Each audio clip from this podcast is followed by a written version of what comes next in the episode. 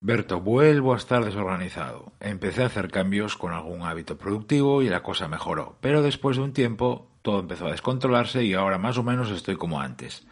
A continuación voy a contarte mi plan para volver a la casilla cero de tu sistema productivo. Gracias por acompañarme, soy Berto Pena y este es el podcast de Wasabi, donde aprendemos a ser más eficaces en el trabajo y a tomar el control de nuestra vida.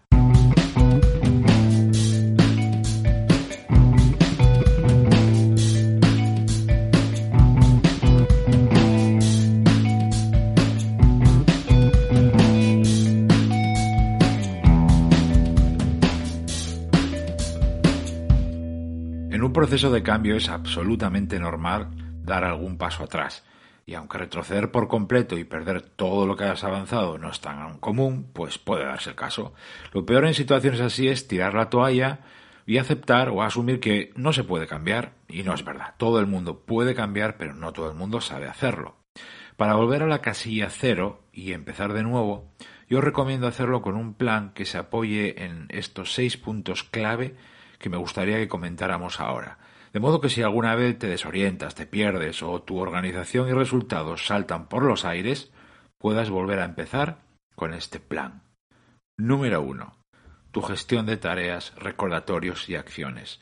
Pon el foco en el buen control, en el exhaustivo control sobre lo que tienes que hacer. Centraliza todas tus tareas en un solo lugar, una sola herramienta. Asigna fechas y plazos escapa de la trampa de algún día y divide tareas en subtareas más pequeñas, más llevaderas y más fácilmente programables. El objetivo de este punto clave número uno es controlar muy bien todo lo que tienes que hacer para que nada se te escape. Punto clave número dos. Preparación y revisión, que tiene que ver con dos superhábitos productivos que conoces, la planificación diaria y la revisión semanal. La planificación diaria tiene una parte operativa esencial. Mirar fechas, qué es lo que toca hoy, qué tengo que hacer o entregar, etc. Y luego una parte proactiva, vital también. ¿Qué debo empezar ya o qué me interesa empezar ya? ¿Cómo eh, debería organizar esta tarea? ¿Necesito pedir algo de alguien? etcétera. Y por otro lado, la revisión semanal, que te ayuda a ver cómo vas con tus proyectos, detectar cosas que estás retrasando, balancear la carga de trabajo para las siguientes semanas, empezar con tiempo, etc. El objetivo de este punto clave es ir por delante de tu trabajo, planificando y revisando para luego ejecutar con inteligencia. Punto clave número 3. Identifica el core, el core de tu trabajo. Tus prioridades y objetivos reales. Tienes que tener muy claro cuáles son las tareas y actividades esenciales de tu trabajo. Y atención, asegurarles tiempo. No me quiero extender mucho aquí porque al core le hemos dedicado precisamente un episodio entero, el anterior, el número 97. Pero el objetivo de este punto 3 es no perder de vista ni un solo día qué es lo realmente importante en tu trabajo. No dejarte liar por actividad y el trabajo basura y que las falsas urgencias no te aparten de lo que de verdad cuenta. Punto clave número 4 Reserva por adelantado tiempo en tu agenda.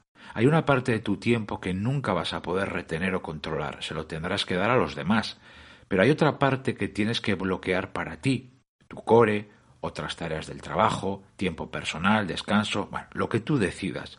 Si no lo reservas, es decir, no lo bloqueas por adelantado en tu calendario, eh, y además, lo recalco, tiene que ser por adelantado, cuando quieras encontrarlo ya no lo vas a tener, se ha escapado.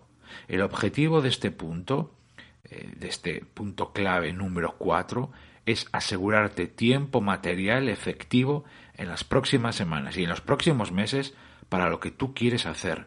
Recuerda, si no está en el calendario no va a ocurrir. Punto clave número 5. Afila tu capacidad para decir no. Si dices sí a todo, nunca llegarás ni a la mitad. Y si quieres contentar a todos, el primer infeliz serás tú. Querer agradar y quedar bien con los demás, hacer cosas nuevas más divertidas, dar rienda suelta a tu espíritu emprendedor. Todo eso está muy bien, pero muchas veces va en contra de tu tiempo, tus prioridades y la carga de trabajo que ya sobrellevas. Decía Steve Jobs que hay que decir no a mil cosas para asegurarte que no te estás equivocando y que no descuidas lo importante. Y ese es el objetivo de este punto clave número 5. Decir no te libera, te hace caminar ligero y te mantiene centrado y centrada en lo que realmente quieres. Y el punto clave número 6. Potencia tu capacidad de atención. Es lo más grande que tienes y realmente la clave de todo. Cuando sabes atender y concentrarte en una tarea, una persona, aprovechas de verdad el tiempo, pones más calidad en lo que haces, detectas errores, solucionas problemas y ves detalles que antes se te escapaban porque estabas borracho de notificaciones, mensajes y correo.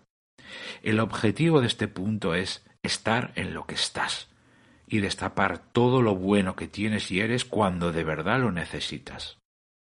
Seis puntos. Por supuesto que hay muchas más cosas, y la gran mayoría de ellas las hemos visto juntos en el podcast, pero cuando hablamos de volver a la casilla cero, de reiniciar tu sistema operativo, de volver a la senda de los resultados, yo te recomiendo trabajar en un plan con estos seis puntos clave. Muchísimas gracias por haberme acompañado. Se despide de ti Berto Pena y mientras llega el próximo episodio me encontrarás como siempre en thinkwasadi.com. Hasta pronto.